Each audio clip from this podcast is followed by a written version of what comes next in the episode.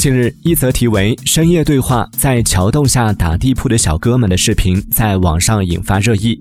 饿了么相关负责人表示，平台规定，团队骑手可以由站长统一安排食宿。如果部分骑手不习惯或不接受统一住宿，可以获得住宿补贴。具体补贴金额不方便对外，骑手可以联系各自的站长或配送经理了解具体的保障措施。美团外卖表示，三月二十九号，其联合多家爱心企业推出爱心酒店、宿舍、场馆供跑单骑手住宿。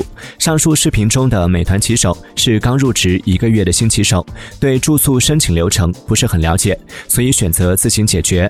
目前已经寻找到该名骑手，并安排到爱心酒店住宿。